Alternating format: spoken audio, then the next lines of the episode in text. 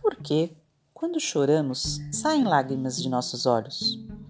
As lágrimas lavam os olhos, protegem o globo ocular, mantendo-o úmido, expulsam as bactérias e as substâncias estranhas. E elas fazem o seu trabalho, mesmo quando não saem dos olhos feito cachoeira porque choramos. As lágrimas mais famosas são aquelas do crocodilo. Eis a sua história. Contam que um crocodilo um cachorro devorou e, como sempre acontece, mil lágrimas soltou. Estás arrependido? Um filhote perguntou. Oh, não, não é bem isso, o crocodilo falou. Estou com pena de vocês, órfãos, e do pai que está só dentro da minha barriga, e digo com muita dó: queria que a ele se juntassem, mas meu apetite acabou.